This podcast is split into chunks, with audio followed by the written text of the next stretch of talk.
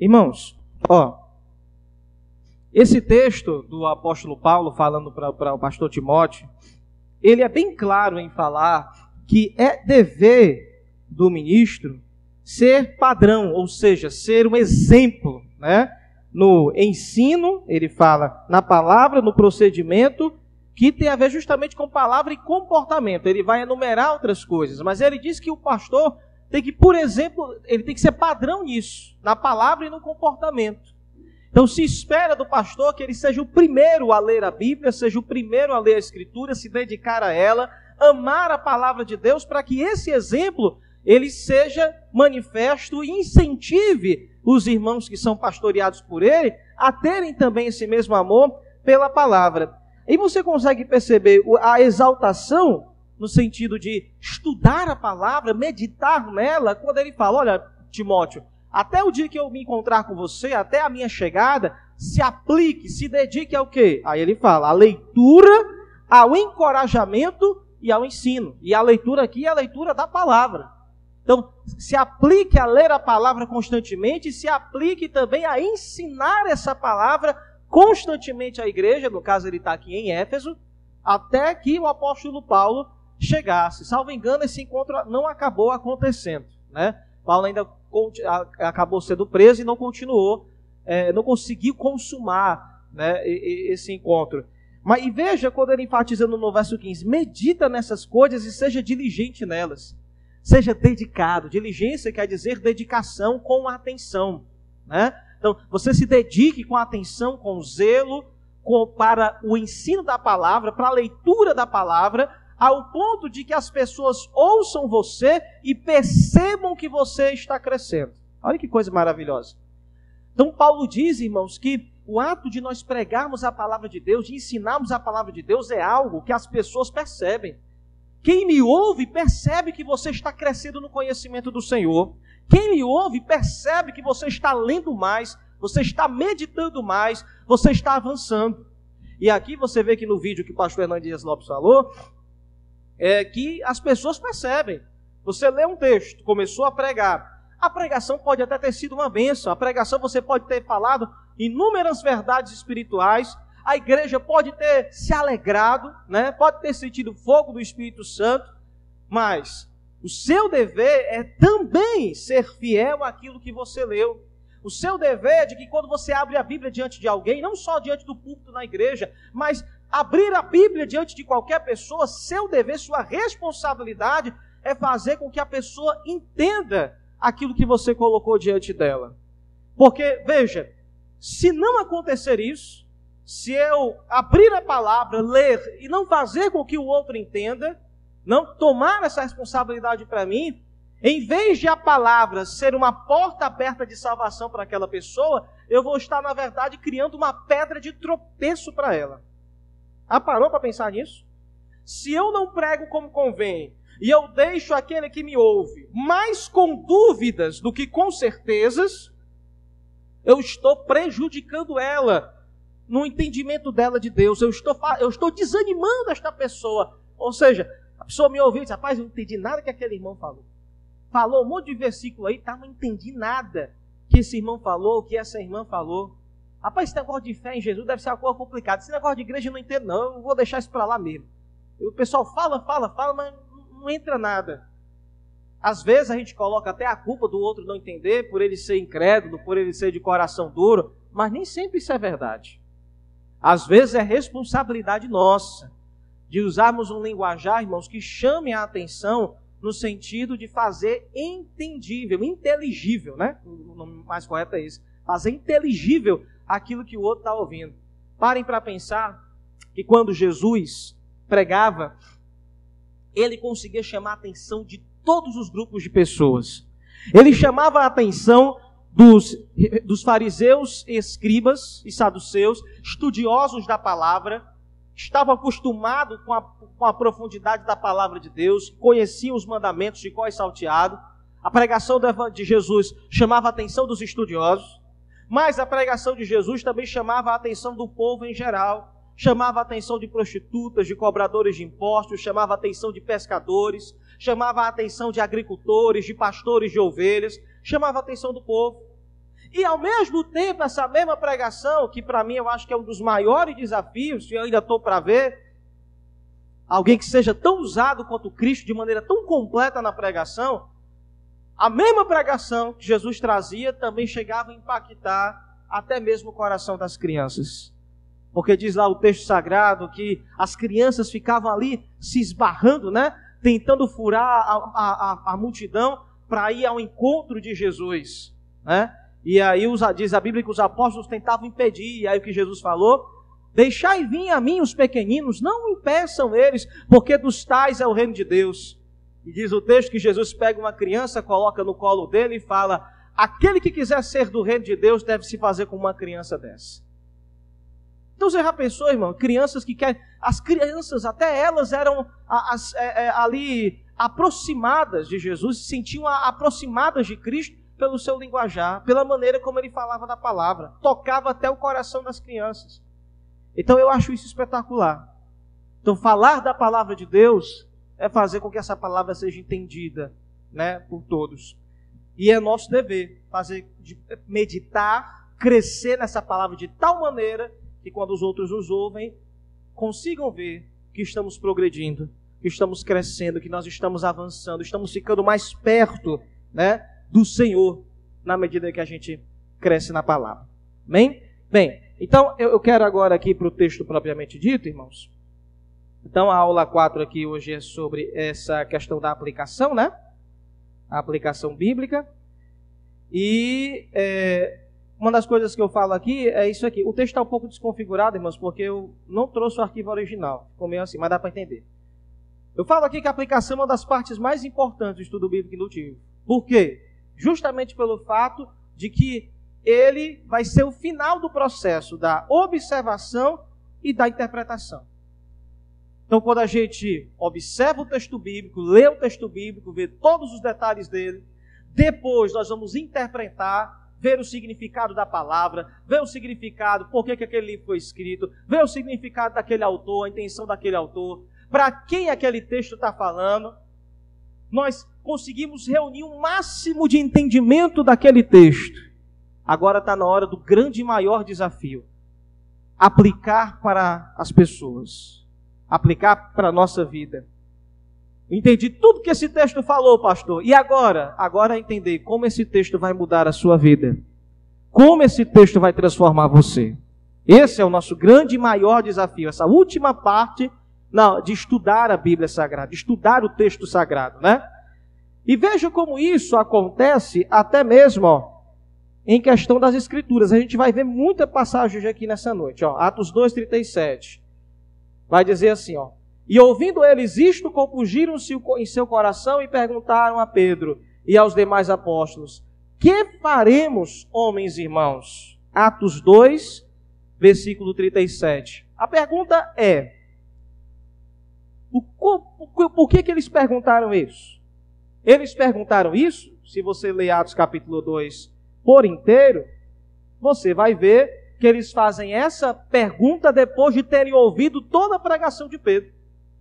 Pedro explicou, em primeiro lugar, o que era o batismo do Espírito Santo, que aquilo significava, que aquilo era uma promessa, escrito no livro do profeta Joel, que foi derramado por Cristo, Jesus, a quem vocês crucificaram, derramou este Espírito que foi profetizado por Joel. Esse mesmo Jesus, aí ele começa a falar que foi crucificado por vocês, entregue por vocês, mas não foi, isso não foi só pela vontade de vocês, isso já estava no propósito pré-determinado de Deus, isso já estava no plano do Senhor. E a esse mesmo Cristo que vocês entregaram para ser morto e crucificado, Deus o ressuscitou dos mortos. E Pedro começa a anunciar que ele é o Cristo, ele é o Messias, ele é ungido, ele é o Salvador. E depois que ele apresenta e explica tudo, Veja, todo final de uma pregação, nós somos convidados a fazer a seguinte pergunta: que faremos agora diante de tudo isso que a gente ouviu? Porque foi a pergunta do público. E ouvindo eles isto, a pregação inteira de Pedro, compungiram-se em seu coração, ficaram quebrantados diante da mensagem, do poder da mensagem. Então perguntaram: o que, que vamos fazer agora? Ou seja, como é que nós vamos aplicar agora essa palavra em nossa vida? Nós estamos crendo. O que, que nós vamos fazer agora? E Pedro vai mandar: convertam-se, desta geração perversa, arrependei-vos e convertei-vos desta geração perversa, né? Até que o Senhor derrame o seu espírito e venha tempos de refrigério da parte dele. Toda pessoa que nos ouve tem que ser incentivada a fazer essa pergunta. Tem que se sentir compungida, quebrantada, pressionada por sua pregação. Para que essa pregação no final faça essa pergunta: O que você vai fazer agora com isso que você ouviu? Como é que você vai aplicar esse texto na sua vida, né? Então, é, a outra coisa que eu quero falar aqui é que nós devemos perceber, entender o conceito né, de, de crer na, nas Escrituras, porque crer na Escritura não é crer de maneira intelectual, sem nenhum tipo de relacionamento, ou seja, aquele conhecimento que a gente pode adquirir, literatura, história, geografia, filosofia, ler o manual de, de conserto de um eletrodoméstico. O conhecimento por si só, a letra morta, não é o tipo de crer que a palavra fala. O tipo de crer que a palavra fala é se envolver né, e assumir consequências. Significa se envolver e assumir consequências. E é isso que nós precisamos. E aqui eu começo, irmãos, agora a mostrar uma série de textos onde a gente vai dar ênfase a essa questão de compromisso, tá? Tá bem aqui desconfigurado, mas vai dar para entender. Ó. Vamos ler aqui, ó. Primeiro, é, 1 João capítulo 2, versículo 3 ao 6. Ó. E nisto sabemos que o conhecemos, se guardamos os seus mandamentos. Aquele que diz, eu conheço, e não guarda os seus mandamentos é mentiroso, e nele não está a verdade. Mas qualquer que guarda a sua palavra, o amor de Deus, está nele verdadeiramente aperfeiçoado. E nisto conhecemos que estamos nele. Aquele que diz que está nele, também deve andar como ele andou. Então veja que esse contexto de 1 João mostra as consequências de compromisso no ato de crer. Você crê nele, você deve andar como ele andou. Você crer nele, você deve guardar os seus mandamentos. Se você diz crer e não guardar, você é mentiroso. Sua crença é falsa, sua crença não é bíblica. Sua crença é só intelectual, é só na cabeça. Esta crença não muda o coração. Então, nós pregamos a palavra para aplicar, para vivê-la, para experimentá-la. Sem isso, nós estamos pregando o evangelho pela metade. Aqui em cima agora, 2 Timóteo 3, 16 e 17. Veja. Toda a escritura é divinamente inspirada e proveitosa para ensinar, repreender, corrigir, para instruir em justiça, para que o homem de Deus seja perfeito e perfeitamente instruído para toda boa obra. E aí eu chamo a, a, a atenção para essa expressão. Instruído. Para quê? Para toda boa obra. Ou seja, nós somos instruídos, meus amados irmãos, é para trabalhar. A instrução é para aplicar. A instrução é para viver. A instrução não é só para encher a nossa mente de informação. Então, tudo que nós aprendemos é para utilizarmos na obra de Deus. É para utilizarmos em nossa vida. Nunca o conhecimento bíblico foi frio. Nunca o conhecimento da palavra é algo monótono a palavra lida com o sentimento verdadeiro, com o sentimento genuíno, ela coloca-nos contra a parede e cobra de nós uma atitude, cobra de nós uma responsabilidade. Essa passagem, 2 Timóteo 3, 16, 17. Outra passagem, ó, Filipenses 1, 29. Porque a vós foi concedido em relação a Cristo não somente crer nele, como também padecer por ele Crer envolve compromisso. Compromisso tão grande ao ponto de assumir ser martirizado, ser perseguido, ser torturado por amor a Cristo. Essa crença não é meramente intelectual. É uma crença que mexe com o meu coração, mexe com a minha estrutura de vida. E veja que para Paulo, irmãos, padecer por Cristo é uma concessão, é um presente, é uma dádiva. Isso é até dito pelos apóstolos, né? Lá em Atos Apóstolos, depois que Pedro e João são pela primeira vez chicoteados pelo sinédrio dos judeus, eles falam, né, entre si dizendo que estavam felizes por se é, terem sido achados dignos de padecer pelo nome do Senhor Jesus, né? Não é à toa, irmãos. Quando padecemos de fato pelo, por causa do que o nome de Cristo está sobre a nossa vida. Não é padecer pelo nosso pecado, Não é padecer porque a gente faz besteira na vida e acaba colhendo a consequência. Quando a gente padece porque estamos pregando o genuíno Cristo, né? Isso causa uma santa alegria, porque isso mostra o quanto nós estamos próximos de Jesus. O quanto Cristo está em nós. E como ele disse, né? É como perseguiram a mim, perseguirão a vocês também. Nós estamos tão cheios de Cristo que as pessoas, ao olharem para nós, dependendo do momento, da circunstância, passam a ter o mesmo ódio, a mesma raiva que tiveram contra Cristo quando estavam aqui nessa terra. Né? 1 Reis 18, 21, essa outra passagem também, ó. Então Elias se chegou a todo o povo e disse: Até quando cocheareis entre dois pensamentos? Se o Senhor é Deus, seguiu, se é Baal, seguiu. Porém o povo nada lhe respondeu. Essa é mais uma passagem que conclama uma decisão, que conclama a um comportamento, a uma mudança de comportamento. Vamos seguir Baal ou Deus? Vocês precisam ter uma decisão sobre o que vocês vão fazer da vida de vocês. A palavra nos cobra atitudes, né? Veja essa outra, 1 de Pedro 4, 7. E já está próximo o fim de todas as coisas. Portanto, sede sóbrios e vigiai em oração. Perceba, ele está anunciando o final dos tempos, ele diz que o comportamento que eu devo ter, ao entender que os últimos dias estão avançando, é que eu seja atento e vigilante em oração. A palavra cobra de mim que, ao entender uma verdade bíblica, eu pratique um comportamento. Romanos 12, Romanos 12, 20, né? Portanto, se o teu inimigo tiver fome, dá-lhe de beber. Tiver sede, dá-lhe de beber, porque fazendo isto amontoarás brasas de fogo sobre a sua cabeça. Então, ele conclama mais um tipo de comportamento imitando o amor de Cristo. Então, essas são algumas passagens, irmãos, que, de muitas, né? De inúmeras, onde nós chegamos à conclusão, a Escritura nos chama a aplicação. Pregar, falar muitas coisas e não chamar a igreja para uma atitude, e não chamar a pessoa que lhe ouve para uma atitude, não é pregar o evangelho de maneira completa. Então, qual atitude teremos diante da palavra que é pregada? Né? Qual é o comportamento que Deus requer de mim? E aqui eu cito uma, uma frase da Antônia Leonora, do livro dela, Estudo Bíblico do Tipo, que ela fala isso, ó. A aplicação é o objetivo último do estudo bíblico. Ouvir a Deus de tal maneira que isso mude a nossa vida. Né? Ouvir Deus de tal forma que isso mude a nossa vida. Deu para entender até aqui? Tudo bem? Então vamos seguir. O próximo passo que eu quero falar então agora é sobre as orientações né, quanto à aplicação.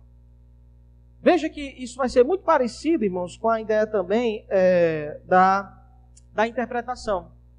Os, o, o, alguns pontos são muito semelhantes. Veja, primeiro selecionar os pontos principais para questionar como essas verdades uh, podem ser praticadas. Né? Como é que eu vou fazer isso? Né? Isso aqui é só o, o, o rodapé e aqui a gente continua. Né? Então, selecionar os pontos principais e prestar atenção em todos os detalhes do texto. Mas tenha cuidado para não ter, enfatizar aquilo que não seja de fato a prioridade. E isso é importante. Ó, eu leio o texto bíblico que eu quero pregar, o que eu quero dar o estudo, que eu quero explicar, e eu sempre preciso é, me perguntar: o que há de principal nisso aqui? Voltando para o vídeo que o pastor Hernandes Lopes falou. Alguém pode pegar o texto de João 10, o texto que fala Jesus dizendo: Eu sou o bom pastor que dou a vida pelas ovelhas. E no ato de você, às vezes, dar importância exagerada aos detalhes, pode acabar se perdendo nos detalhes e esquecer o principal. Vai falar sobre as ovelhas, aí pode até explicar os tipos de ovelhas que haviam na época. Vai falar sobre os pastores e os instrumentos que eles, que eles utilizavam, né? o cajado e, e, e o bordão Pode falar até sobre o comportamento dos pastores, que de vigiar os rebanhos durante as vigílias da noite. E você pode começar a enumerar um monte de detalhes extras do texto. E chega no final e você não explicou o principal. Cristo sendo o pastor das nossas vidas. Qual é a consequência disso para mim em saber que Cristo é o pastor da minha vida? O que é ser pastor da minha vida? É porque ele guarda a minha vida? É porque ele orienta a minha vida? É porque ele lidera a minha vida? É porque ele toma decisões por mim? É porque ele me defende? O que é ser pastor da minha vida? Então, às vezes, o principal do texto, que é isso, talvez possa ser perdido, se a gente exagerar nos detalhes. Então, é, dar importância aos detalhes é fundamental, mas exagerar, não. Exagerar, não. Às vezes a gente se empolga com certas informações, mas nunca podemos deixar que essas informações extras, esses detalhes extras, que servem até para enriquecer um pouco a pregação, enriquecer o conteúdo, a qualidade da ministração, não ofusquem, não passem por cima do que é a mensagem principal. Então sempre se atenha o que é o mais importante nesse texto que eu acabei de ler. O que é mais importante? Se você não souber o que é mais importante nesse texto, não se preocupe. Quem está lhe ouvindo é aí que não vai saber mesmo. Aí é que essa pessoa não vai saber. Se você não está sabendo, é aí que o povo não vai saber. Então você precisa saber. Né? Então, esses detalhes são bons, mas sem uh, exageros. Sem exageros, tá? Vamos lá. Então, agora, é, é, essa quase segunda parte, que nós vamos agora aqui começar. O texto bíblico ele vai nos chamar para muitas aplicações. Eu aqui mostrei versículos. Vou mostrar agora outros, uns 10 ou 12, onde a gente agora vai dividir em categorias. Certo? Nós vamos dividir em categorias, ou seja, versículos que nos chamam para práticas, aí a prática de crer em alguma promessa. Nós vamos ler. E aí tem vários pontos aqui que agora a gente vai meditar, tá? Só para a gente ainda entender melhor essa parte da aplicação. Veja, então vamos ver aqui, ó. Esse texto de João 14, é, do 1 ao 3, fala aqui, ó. Não se turbe o vosso coração, credes em Deus, crente também em mim. Na casa de meu pai há muitas moradas, se não fosse assim, eu vos teria dito: Vou preparar-vos lugar. E quando eu for e vos preparar lugar, virei outra vez e vos levarei para mim mesmo, para que onde eu estiver, estejais vós também. Mesmo vós sabeis para onde eu vou e conheceis o caminho. Pergunta que eu faço para vocês. Eu, eu estou falando, e eu não sou infalível, posso errar, por isso eu vou perguntar para a gente entender. Eu estou falando aqui que esse texto é uma aplicação que nos convida a crer em uma promessa. Pergunto para vocês: que promessa é essa aqui no texto? Qual é a promessa que Jesus está falando nesse texto? Fique à vontade para falar. É, salvação, mas mais específico ainda a vinda dele, né? Exatamente. E nos levar para onde? Para o céu, para a eternidade, né? Ele voltará para nos levar, ou seja, é a consumação da salvação. Ele nos salva aqui na terra e a, parte final da salvação é herdarmos a eternidade, herdarmos o céu, estarmos com Ele na eternidade. Então, esse texto nos convida para crermos em uma promessa. Para crermos em uma promessa. Não só esse texto, mas esse outro aqui, ó. Vamos ver é, agora o seguinte.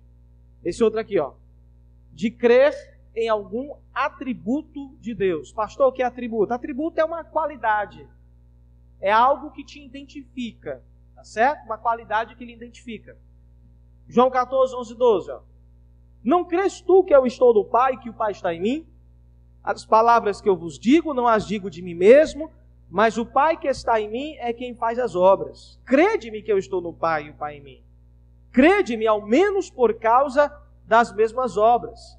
Na verdade, na verdade vos digo que aquele que crê em mim também fará as obras que eu faço e as fará maiores do que estas, porque eu vou para o Pai.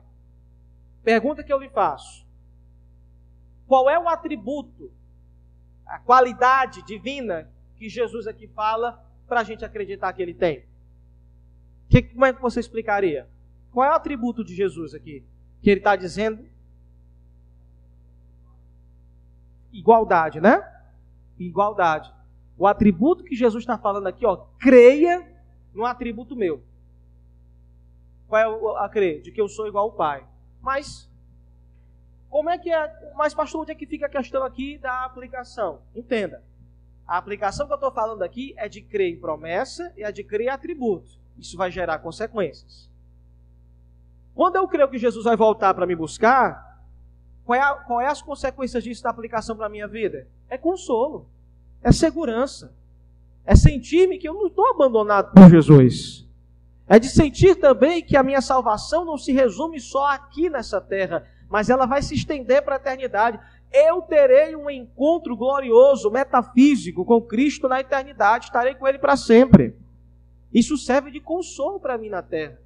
Isso me serve da ideia de que se eu vivo uma vida de decepções, de angústias, de sofrimentos e tribulações nessa terra, que é uma vida que todos nós temos, nós temos a alegria e a perseverança de saber que um dia isso terá ponto final, porque um dia nos encontraremos com Ele face a face. E agora, na, no, no atributo que ele fala, isso serve agora para termos essa confiança. Peraí, Jesus não é um anjo, como os testemunhos de Jeová falam. Ele não é um anjo.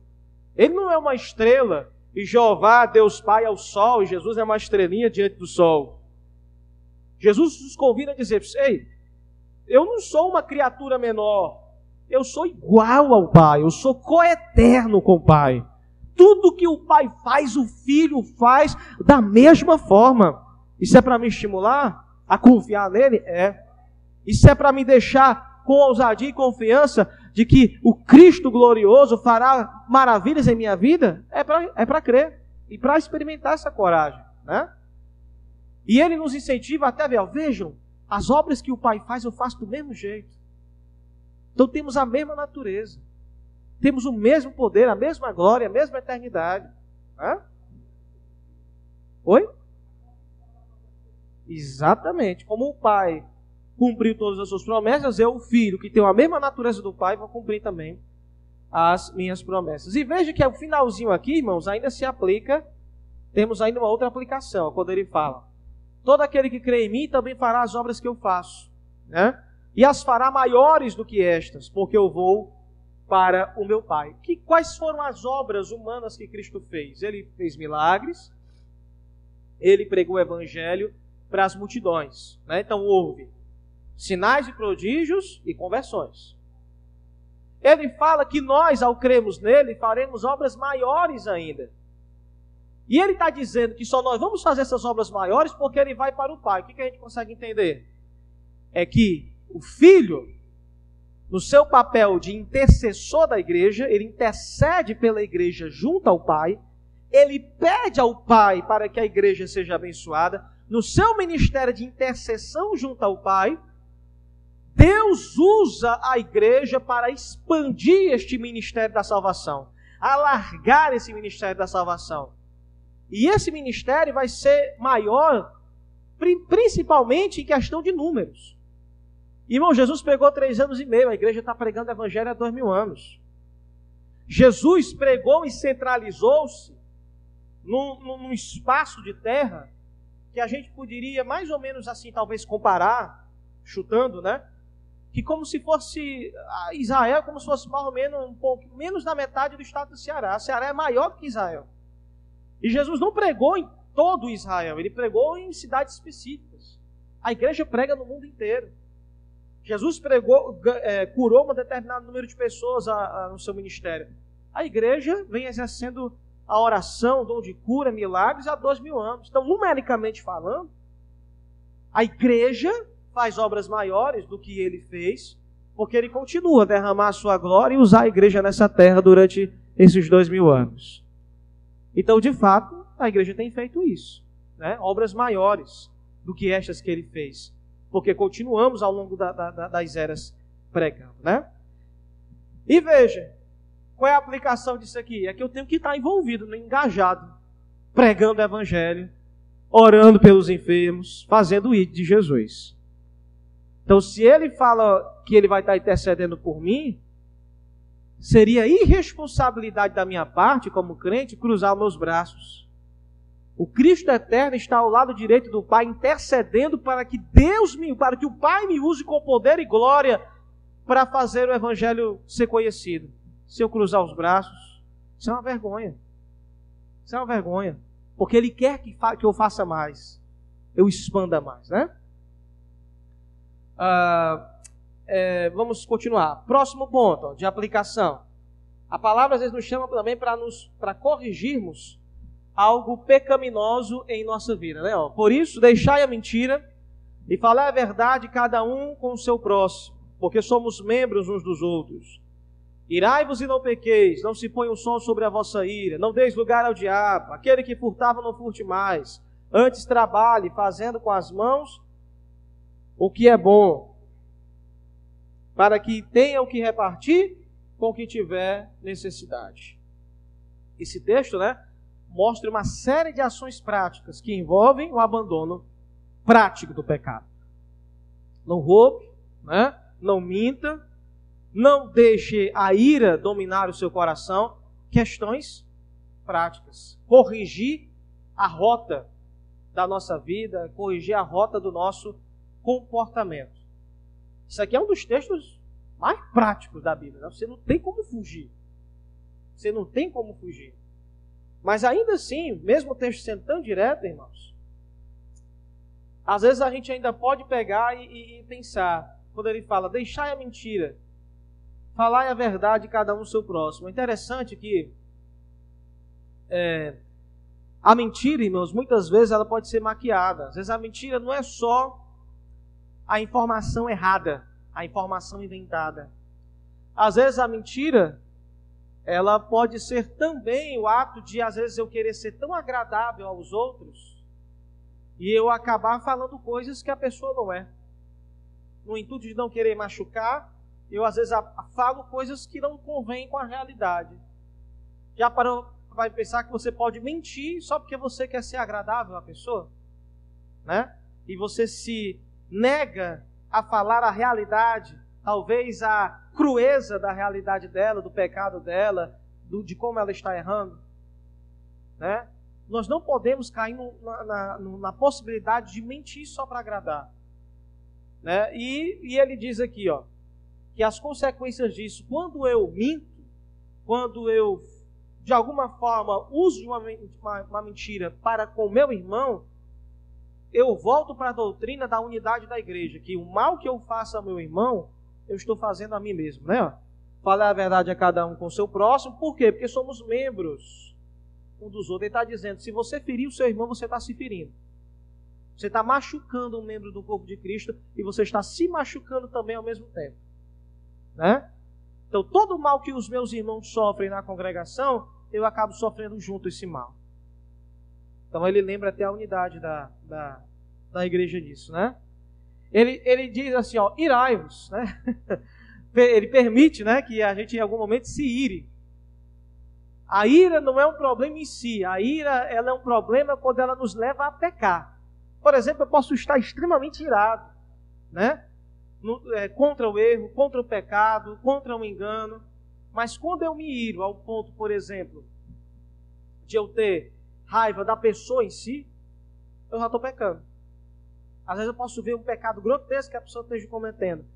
Se eu passo a odiar a pessoa em si, por causa disso, eu estou permitindo que a ira controle o meu coração e aí a minha visão fica totalmente embaçada. Eu já não enxergo coisa com coisa, né?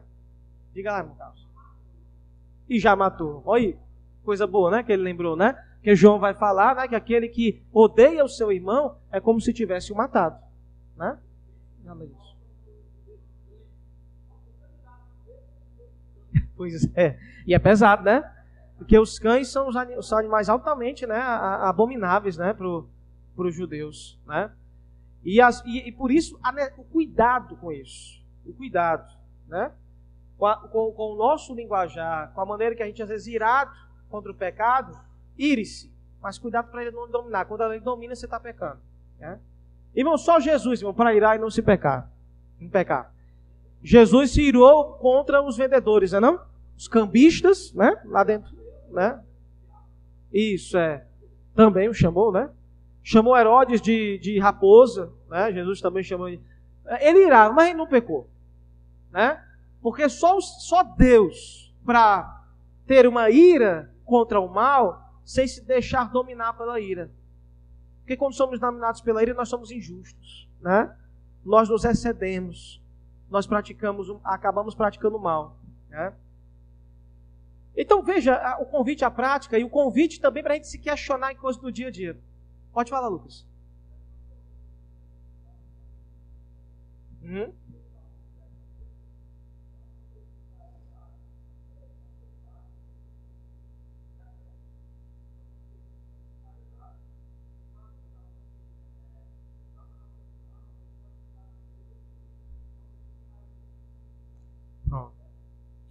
É mais ou menos é, é, é, o, o que às vezes, às vezes o que é um conselho bíblico, ele acaba se tornando um provérbio popular ao longo da história, e às vezes a gente nem sabe que na verdade aquilo tem origem bíblica, né?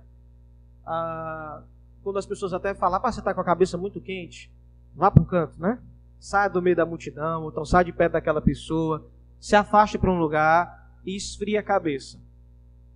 Aí o que o salmista está falando aí, né? Vá para a cama, deite, se aquete. Você não vai resolver nada estando irado, né?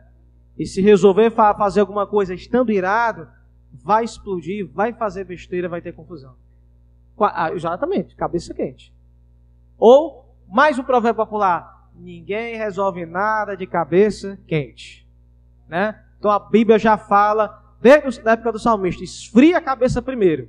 Reflita na cama, para você dominar a ira, né? em vez de ela dominar, dominar você. E pronto. Exatamente. Exatamente. Então, a palavra é, nos chama, né? Para aplicar o quê? De, para corrigir algo pecaminoso em nossa vida. Ela também fala, ó. Que hora é já? 8h28, mas pode dar, já pode dar uma paradinha. De pedir, vamos ver só isso aqui. Pedir algo diante de Deus, ó. Marcos 11, 24. Por isso vos digo que todas as coisas que pedides orando, crede, receber e ter lá eis. Isso aqui é a tradução da Almeida com Gíria Fiel, bem antigo o jeito né, de falar. E tê-la-eis. O que é isso aqui, Natália? A mesócrise. Quase ninguém usa, né? Mas. João 16, 24. Até agora nada pedistes em meu nome. Pedi e recebereis, para que o vosso gozo se cumpra. Né? Ou então para que a vossa alegria seja completa, como está na revista e atualizada. Convite a pedir e a receber. Prática de oração. 16, 24. Até agora nada pedistes em meu nome. Pedi e recebereis, para que o vosso gozo. Ah, perdoe, estou relendo o mesmo texto de novo. Eu repeti aqui, né? Repeti. Então, perceba que ele, ele chama, né, para a gente orar a Deus e esperar as respostas dessa oração. Aplicação. Orar sem propósito é meu, é meu, é meu absurdo. Às vezes, irmãos, olha que coisa interessante, experiência pastoral. A oração, irmãos, ela, ela pode se tornar enfadonha quando ela é sem propósito. Irmão, você já viu alguém atolado de problema, é, dobrar o joelho e, e, e não ter palavra para orar? Não, a gente tem muita coisa para pedir a Deus.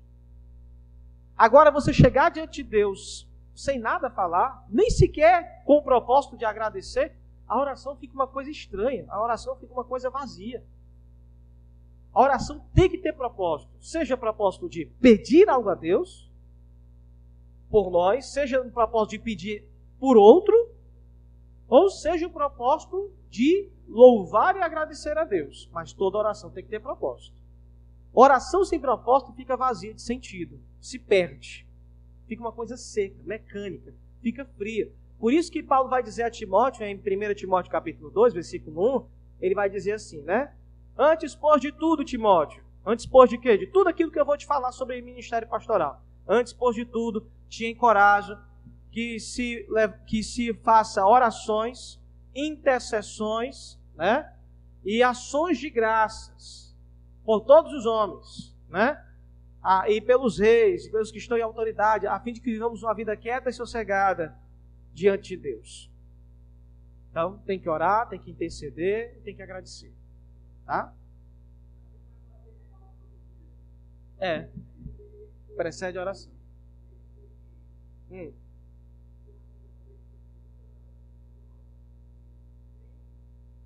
Sei.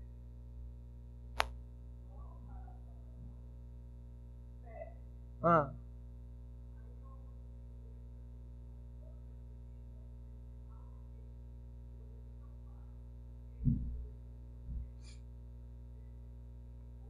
Uhum. Exato, ele, e ele não vai fazer isso, né? E ele não vai fazer isso. Com certeza. Aqui que você está fazendo? Você está fazendo a interpretação com o contexto né, imediato, ou seja, os versículos que estão bem próximos. Os versículos que, estão próximos desses textos de Marcos 11 e João 16 vão colocar uma condicional. Ah, é para pedir qualquer coisa? É pedir qualquer coisa que seja para a glória de Deus.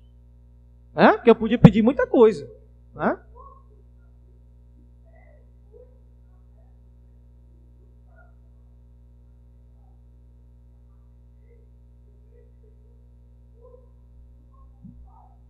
Aham.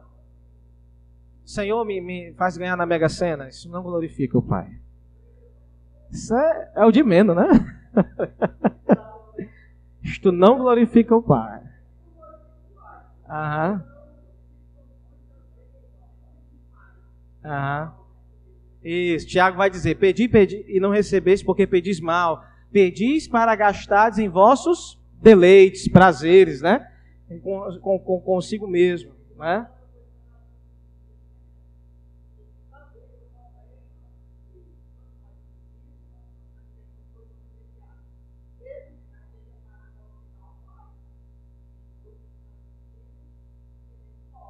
É. E o imediatismo também nem sempre há, nem sempre há de glorificar o Pai.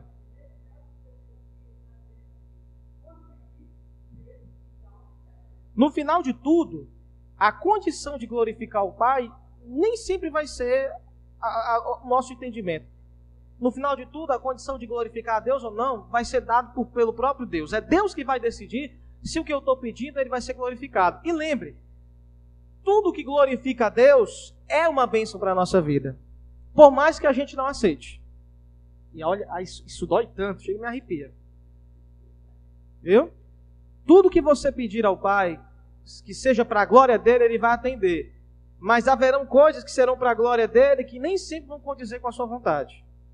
E que você vai até não gostar, mas é para a glória dele. Ele vai ser glorificado nisso. E, e, e tenha confiança: tudo que glorifica a Deus sempre vai ser o melhor para você. Você vai ser muito feliz. Talvez não no princípio, mas você vai entender que a maior felicidade que você tem é cumprir aquilo que glorifica a Deus, porque a glória de Deus está associada com a nossa felicidade.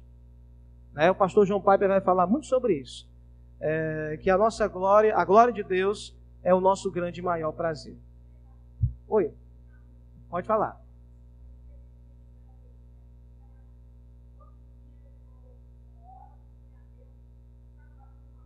Certo. Não, de maneira nenhuma. Não, não é errado. Você clamar, você clamar pela intercessão, pela salvação de alguém, não é errado de maneira nenhuma. Não, tá, tá, tá, tá correto. Se a gente, se a gente fala, é, for para outro texto de Mateus, Jesus não vai falar assim, ó, batei, batei vos será aberto, pedi, pedi, dá-se vos á. Todo aquele que pede, recebe, todo aquele que busca, encontra, todo aquele que bate, será aberto. Né? E ele até vai citar o caso da a parábola da viúva importuna do juiz Inico. Ela ia todo dia lá, todo dia lá, o juiz não queria atender. Até um dia que o juiz a atendeu. Né? né? O amigo importuno que pede os pães de madrugada, né? Dá. Diga, irmão Jean.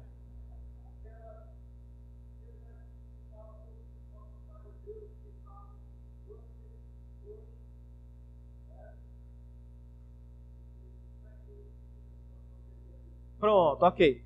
E não useis de vãs repetições, como, como os fariseus, né? Pronto. A gente tem. Ah. Tá.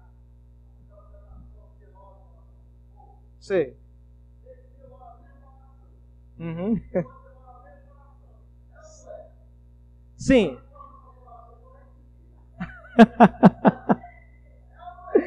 vamos vamos para o texto. Abre o texto das duas repetições, por gentileza. Vamos, vamos ler ele, vamos. Vamos lá. Deixa eu fazer pesquisa rápida aqui. Quem achar, quem achar primeiro, me fale. Vamos para o contexto, né? Mas isso é bom. Vamos lá. Não, Mateus 4 é a tentação do deserto.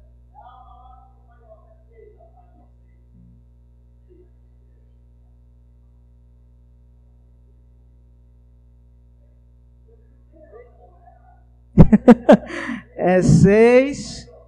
Não, é, é a partir, irmãos, do sete. Ó, e orando, não useis de vãs repetições como gentios, porque presumem que pelo seu muito falar serão ouvidos.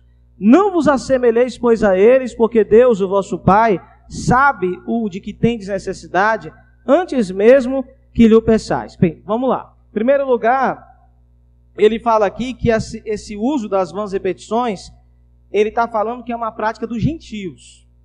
Então não era nem uma prática dos judeus.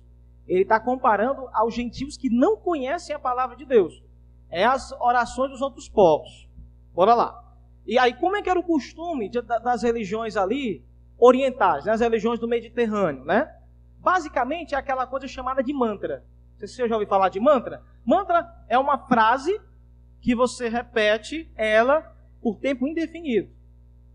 Achando que quanto mais você repeti-la, mais poder ela terá para tornar o seu desejo realidade. Perceba, essas vãs repetições, elas não são como as nossas orações, onde eu, a orar a Deus, mesmo que talvez durante o mesmo dia, é, eu possa talvez pedir a mesma coisa, porque eu estou orando e, a minha oração é uma fala e ela se diferencia, pode até se diferenciar pouco. A oração da manhã ser de um jeito, de tarde eu estou pedindo a mesma coisa, mas eu estou falando de um jeito diferente.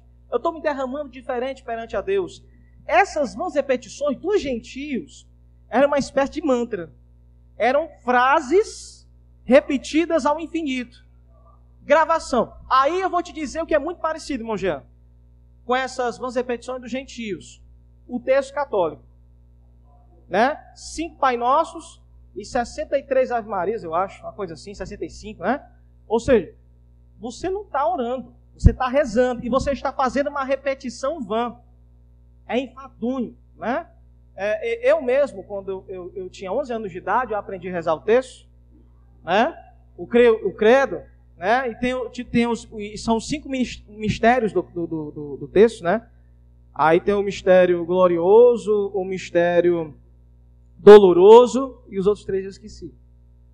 Mas é, é cada um, é mais, é, são cinco fases de Cristo, né? Nascimento, os milagres, crucificação, ressurreição, se completa assim. E você, e você fica rezando, você repetindo a mesma frase, tem uma hora que você faz pela tradição, mas você faz tem hora que você vai, não está tendo sentido para mim. Aí eles dizem, não, você vai rezar duas vezes o texto na intenção da cura de alguém, três vezes o texto na intenção de pedir a Deus perdão por aquele pecado que você cometeu. É uma vã repetição. Quer dizer, em vez de eu interceder pela pessoa mesmo, Senhor, cura essa pessoa, Pai, visita ela onde ela esteja, toca com a tua mão, né? Opera, faz essa doença retroceder. Não, eu vou, Ave Maria cheia de graça, Senhor convosco, né? 65 vezes. Então, entenda, não dá para comparar as nossas orações, e eu vou te dizer uma coisa aqui, até pesada, mexe muito comigo. As duas vezes que eu tive minha esposa internada na UTI e o meu pai internado em AVC, em que eu fiquei com eles é, é, acompanhando, eu não fazia outra coisa, eu, eu pedia a mesma coisa o dia inteiro. Mas era diferente. Não era uma reza. Entendeu? Não era uma vã repetição. Era o coração se quebrantando, né? Mesmo pedido, mas com palavras diferentes. Entendeu? Oi? É, aí o texto fala bem claro. A oração tem o intuito não de ser ouvida por Deus. A oração tem o intuito de se promover. Então, toda oração que tem o intuito de promover-se, ela acaba perdendo sentido diante de Deus. Por isso, irmãos, a gente tem que ter cuidado. Às vezes a gente vai ficando velho na fé e o nosso palavreado bíblico começa enriquecer-se, né? De tanto a gente ler a Bíblia, ler as profecias, ler, ler o palavreado bíblico, às vezes, naturalmente, a gente acaba colocando palavras bíblicas em nossas orações. Mas a gente tem que ter o cuidado de, às vezes, não enfeitar demais as nossas orações, sabe? A gente tem um perigo. E olha que a linha entre uma oração sincera e uma oração pomposa, uma oração orgulhosa, né? A linha é muito fina, sabe? Entre uma coisa e outra. É um perigo muito grande. Às vezes a gente, a gente de orar, às vezes com o intuito de se apresentar. Olha, não é falando não, mas já falando. Esses, é, alguns congressos que você vê no YouTube, alguns congressos, é, tem pregadores pregando, você olha, ouve a pregação, ouve a oração, e você consegue perceber que a oração está sendo feita para impressionar. Ó oh, amantíssimo Deus que habita no mais alto das alturas em um trono de glória, que esta noite. Ele começa a enfatizar um monte de qualidade dele que você percebe que ele está pensando quais serão as novas palavras que ele vai dizer, né? Para impressionar. Outra coisa. É, tem, tem pregadores famosos também, às vezes, que rezam. Rezam. Né? Não precisa citar o nome, mas dá, dá para vocês saberem, né? Senhor, agora estou aqui, Senhor, nesta igreja, eu peço a Ti, Senhor, coloque dois anjos aqui na porta desta igreja, dois anjos aqui agora comigo no púlpito. E onde estiver um crente pentecostal nesse momento, quando ele der glória a Deus, e é a mesma, mesma, repetida. Toda vez. Isso é uma reza. Tem que diferenciar. Né? Pra, tem que diferenciar. Não, mas não é só ele não. Não é só ele não. Tem muitos que, né? Adaptaram isso aí. Perceba, a gente critica o, o, o, o, texto, mas às vezes recebe de bom grado coisas assim, né? E o interessante é que a pessoa que já ouviu muitas vezes a pregação já sabe exatamente que a pessoa vai rezar, não é orar, a mesma reza do púlpito que ele vai fazer, mas ainda assim a pessoa, glória a Deus, eu não sei se eu, se, eu, se eu, reagiria do mesmo jeito, né? Mas irmãos, eu estou questionando esse ponto. Lembrem-se, toda vez que eu criticar ou questionar alguma coisa aqui, eu não, nunca jamais estou julgando a salvação de ninguém, nem julgando que Deus possa usá-lo ou não. Só estou questionando aquela prática. Só Deus é que se senta no trono e julga a salvação ou queda ou de alguém. Amém? Eu só estou questionando a prática como eu sou questionável também. Né? Qualquer irmão pode chegar e dizer, pastor, essa prática isso não é muito legal não. Tá eu também sou suscetível. Amém?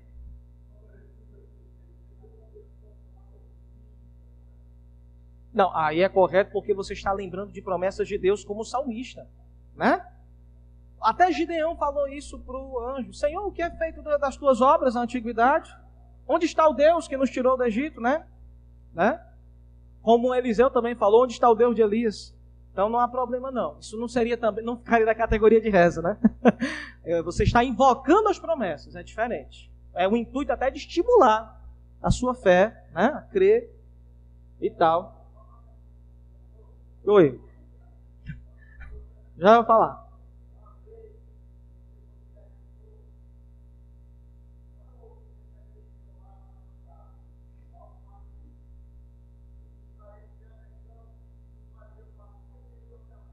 Isso, falou certo. Exato. Você falou, você falou correto. Tem nada. Inclusive, irmãos, eu até quando fiz abordar o testemunho de Jeová, testemunhos de Jeová já chegaram a, a, usar isso aí contra nós. Olha, você prega assim na, na praça e tal. Prega, você já orou na praça? Oro. Olha, mas Jesus ele fala aqui, viu, que os fariseus também oravam nas praças, aquela coisa de, ah, meu filho, eu não quero nessa não. Não tem nada a ver isso aqui não, me bote no meio desse negócio não. Diga, meu caso. Foi também, questionaram também? Não, mas é, a gente vê que o significado não é esse, né?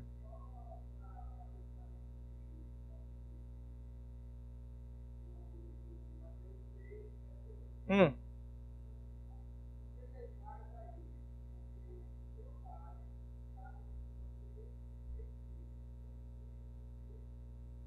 Uhum.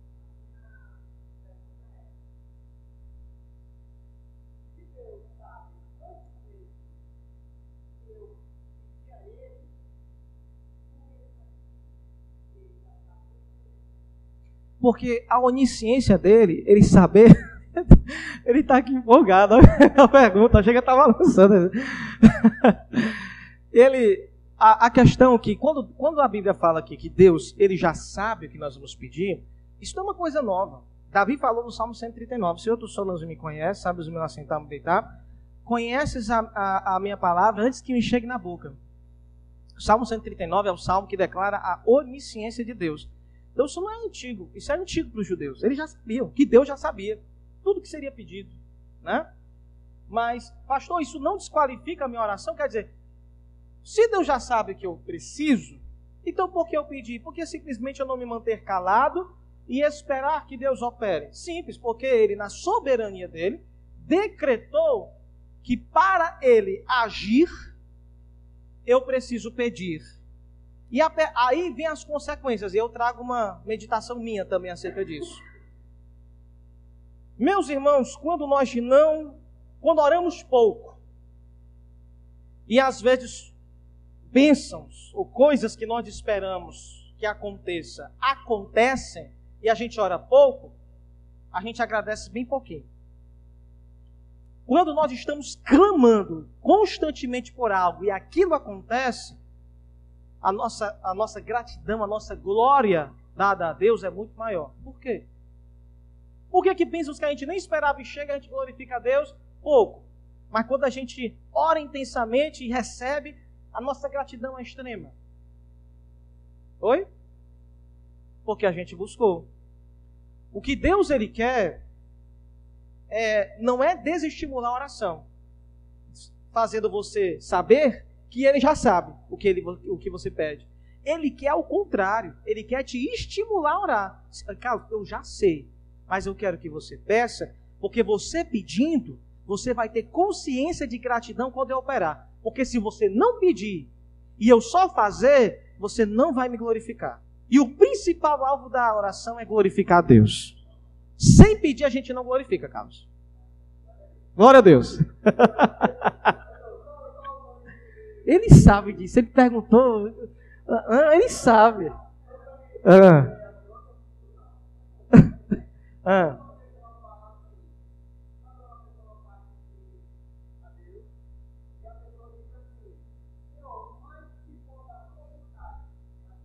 Aham. Certo. Isso.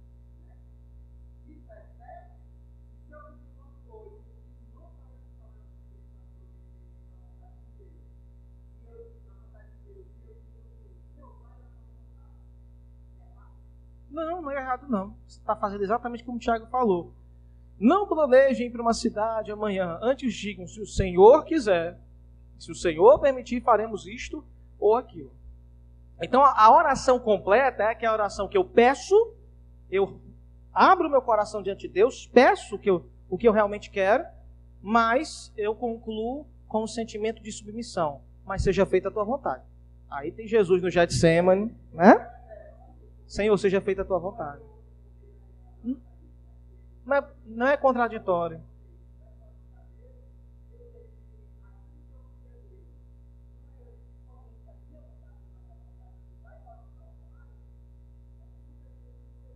Mas é, não tem necessidade, mas é bom, porque o ato da oração, quando você declara na oração, você está aumentando a consciência de gratidão quando Deus operar. Isso é o que Deus quer, a glória no final da oração. E entenda que nem sempre tudo que pensamos que vai glorificar a Deus, de fato vai. É o que a gente falou agora antes disso. Senhor, eu quero 200 membros nessa igreja, Senhor, daqui para o final do ano. Será que isso vai glorificar a Deus? É uma coisa boa. Teoricamente é para glorificar a Deus, uma casa cheia. Mas se, for, mas se eu, como pastor, não tiver condição de cuidar desse povo, se eu, se eu negligenciar, se eu não ser um pastor que zela e cuida, a casa está cheia, mas eu não consigo visitar, não consigo aconselhar, eu não consigo ajudar, né? Enquanto eu estou falando aqui com tem 10 desesperados precisando de aconselhamento, eu não dou conta. Se eu não tiver, ao mesmo tempo, preparo, até mais obreiros para que me auxiliem nisso, eu vou estar tá tendo um caos. Uma igreja, como dizia um pastor, né? A igreja, até a igreja brasileira.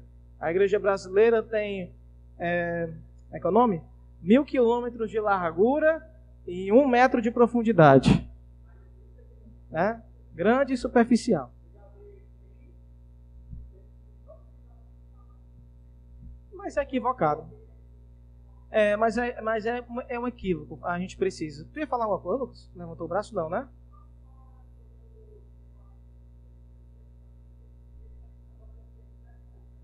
Ótima. Olha aí, ó. Lembrou, né? O que tu queres que eu te faça, né? Era, era, era visível que ele queria ser curado. Né?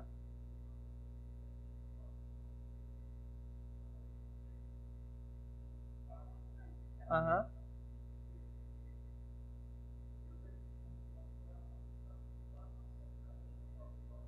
Isso.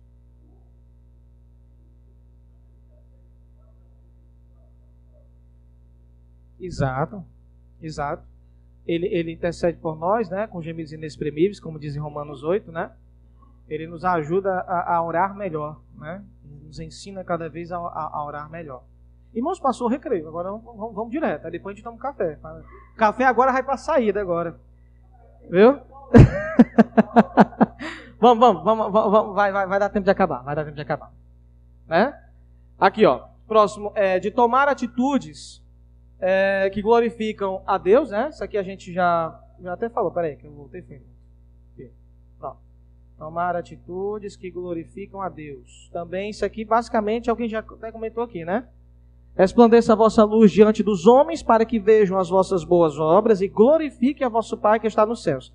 A aplicação disso é lógica. Nós precisamos ter uma vida com um objetivo claro.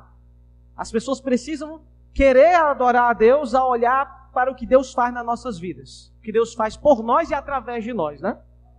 1 de Pedro 2,12, né? Tendo o vosso viver honesto entre os homens, entre os gentios, para que naquilo em que falam mal de vocês, como de malfeitores, glorifique a Deus no dia da visitação pelas boas obras que em vós observem. Olha que coisa interessante. Pedro está dizendo o seguinte: hoje os ímpios nos esculhambam, né? Chamam a gente, é o que? Ó, falam mal de nós como de malfeitores. Nós não somos malfeitores, mas eles às vezes nos tratam como se fossem como a gente fosse isso, como a gente fosse a escória da sociedade. Quando na verdade a igreja é o tesouro, né?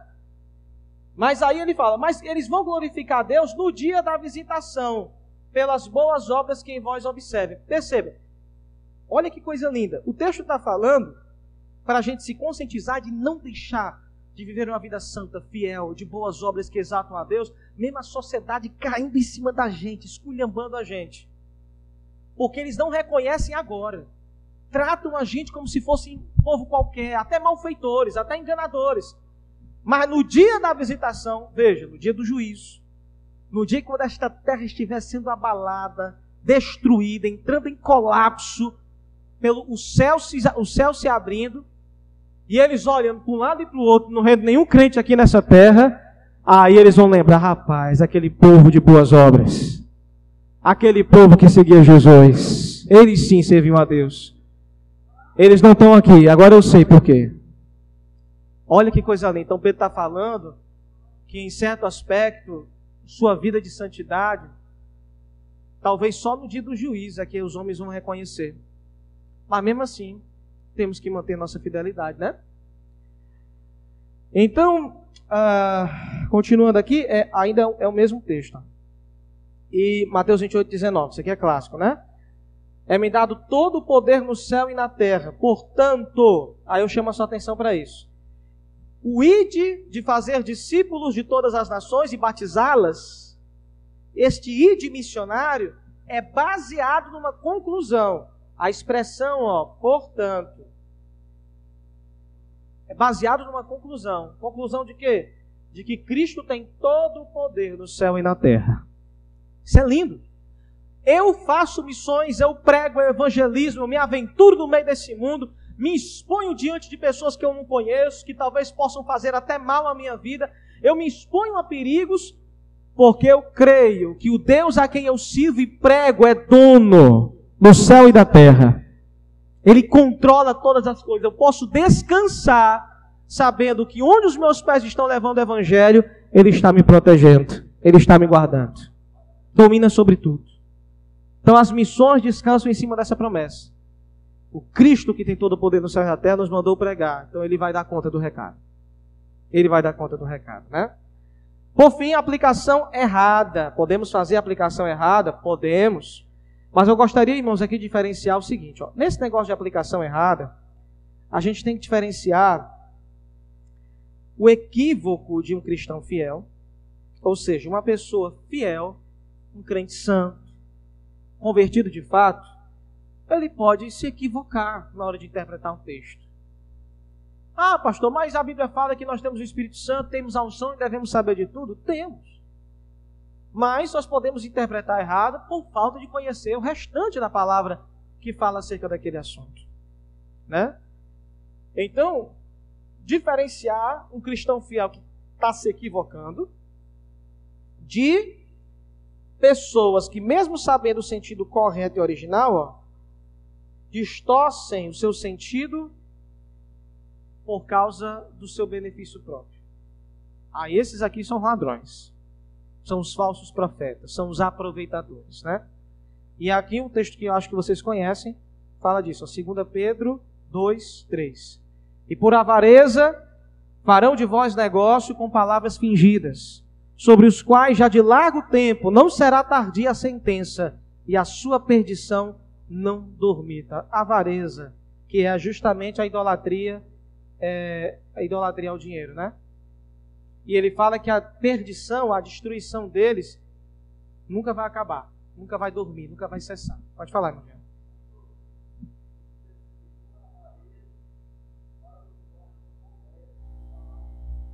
Isso.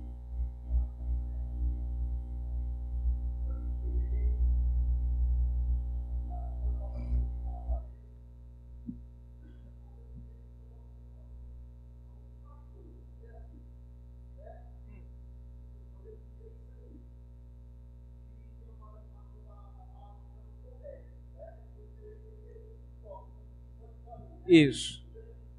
É.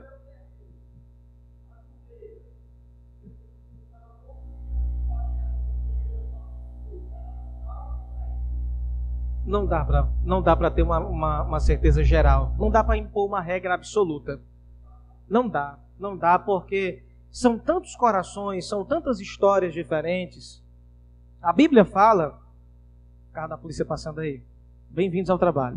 uh, o, as pessoas, muitas pessoas que estão às vezes desses meios têm conhecimento mínimo, passou do Cotan agora, é mínimo da palavra, mínimo. E às vezes a pessoa que tem quase nada de conhecimento da Bíblia, ela é facilmente manipulável, Jean. Não é não? A pessoa que conhece nada de Bíblia, se você apresentar para ela que a promessa da riqueza de Abraão é para ela também, ela vai aceitar. Porque ela ela vai acreditar, ela vai partir do pressuposto que você que sabe falar tão bem, você que folheia a Bíblia com tanta naturalidade, você sabe o que você está dizendo.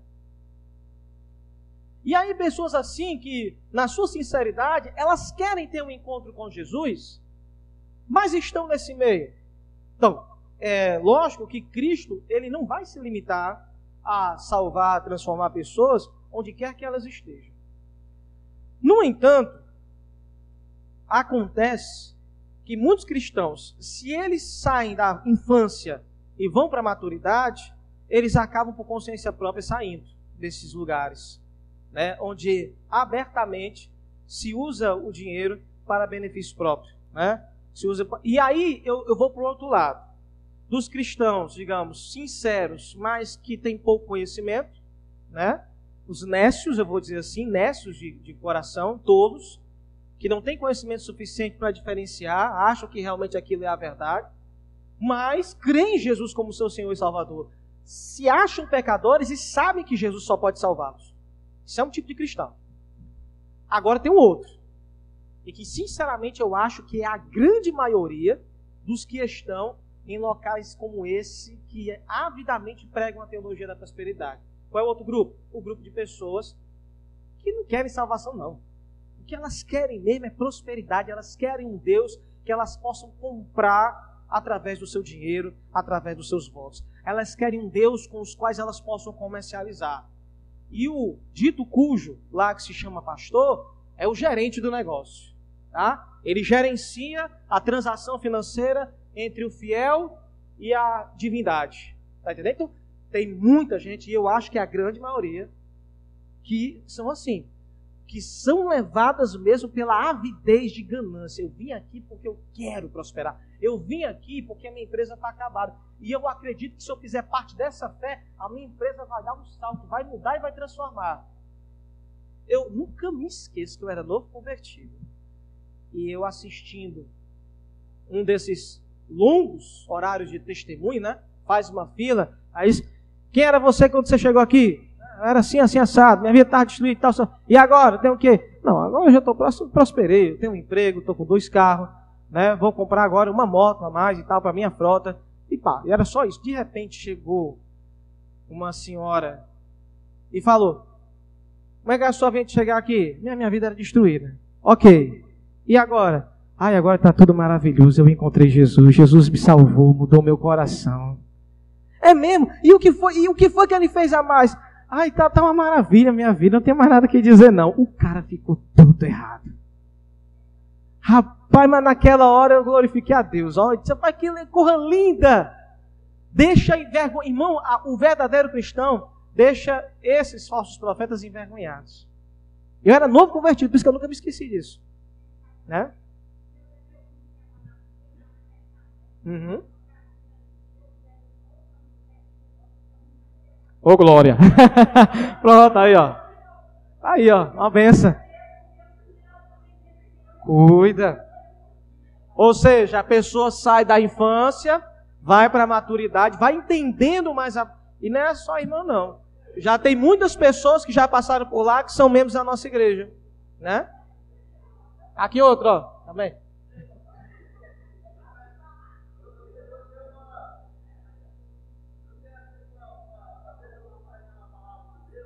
Ah.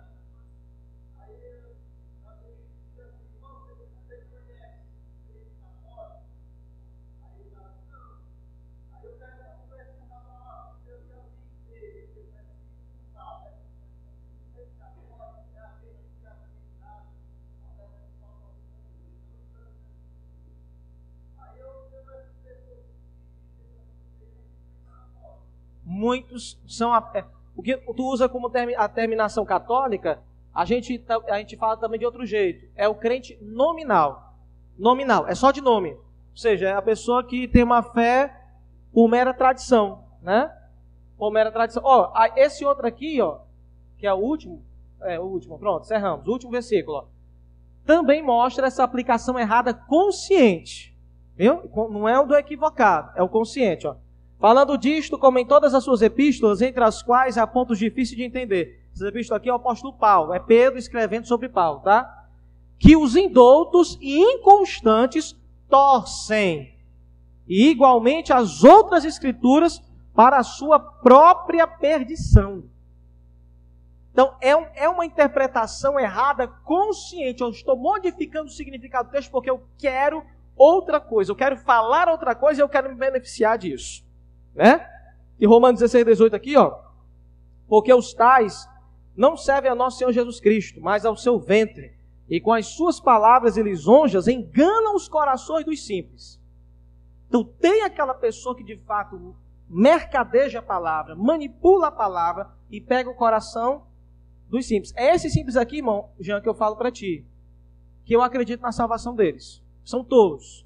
No sentido de que querem Cristo, conheceram Cristo, estão ainda naquele lugar ali, e por falta de conhecimento até acham que realmente Deus é um Deus de riqueza e prosperidade, mas eles não estão seguindo Deus pela riqueza e prosperidade. Eles tiveram um encontro verdadeiro com Jesus. Mas ainda não se despertaram, onde talvez eles encontrassem um lugar onde pudessem dizer: não, aqui é melhor.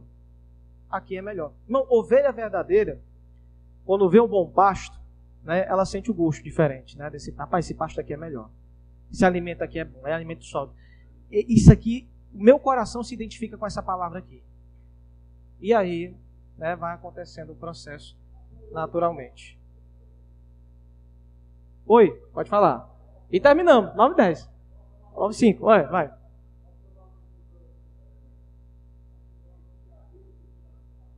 Ah.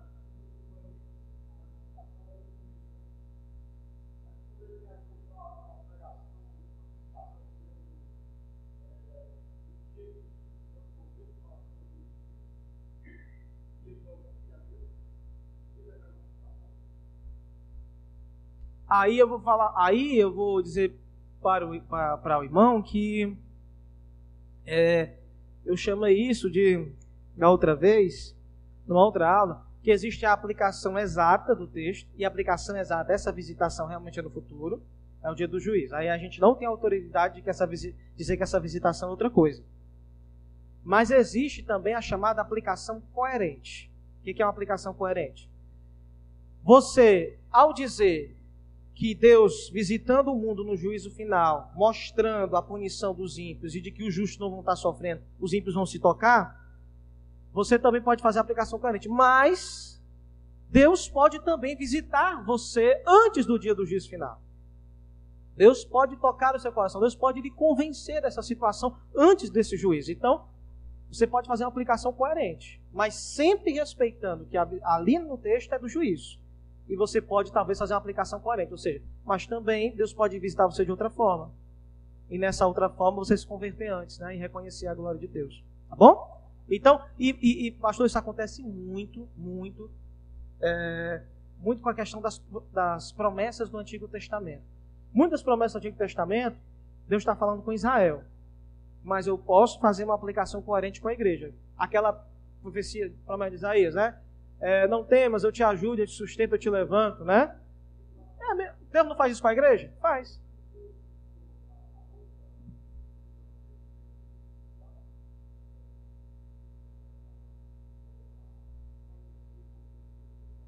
Isso, é, que também tem as profecias de duplo sentido, dupla aplicação. Tem, tem uma aplicação naquele momento e tem uma aplicação no Novo Testamento.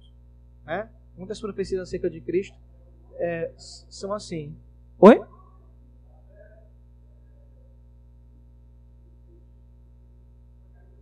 Exato. São profecias que ainda vão acontecer. Só não vale fazer o que fizeram na eleição passada, que pegaram uma cidade, é, uma cidade de Haddad lá no Antigo Testamento e aplicaram ao candidato do PT e pegaram o nome Jair bíblico e aplicaram ao presidente.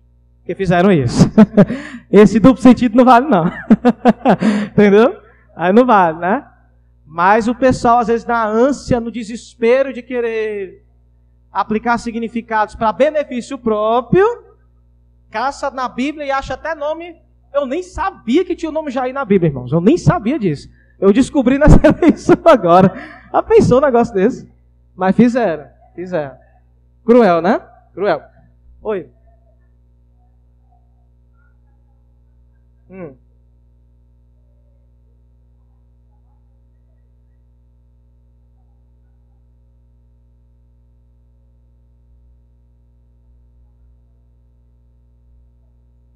Uhum.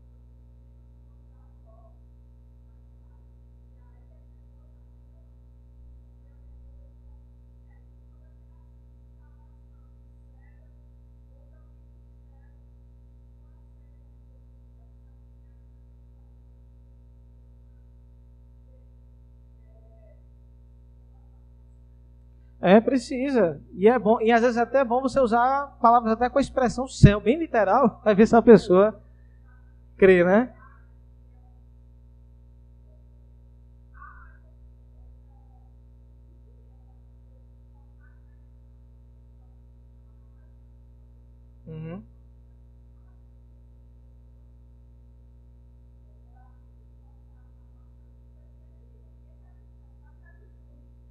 É provável, né? Exatamente. É, provavelmente foi os russelitas. Aham. Provavelmente foi isso. É, a pessoa pegou, né? E ela na leitura da Bíblia, mas viu a Bíblia e viu a interpretação lá apresentada, pegou aquilo e gravou. Isso é um perigo. Pois é, mas é, mas é bom, é, é bom de pegar e selecionar. Não querem ir? Né? Eu quero. Pois amém. Pois vamos ficar de pé, irmãos. Vamos finalizar.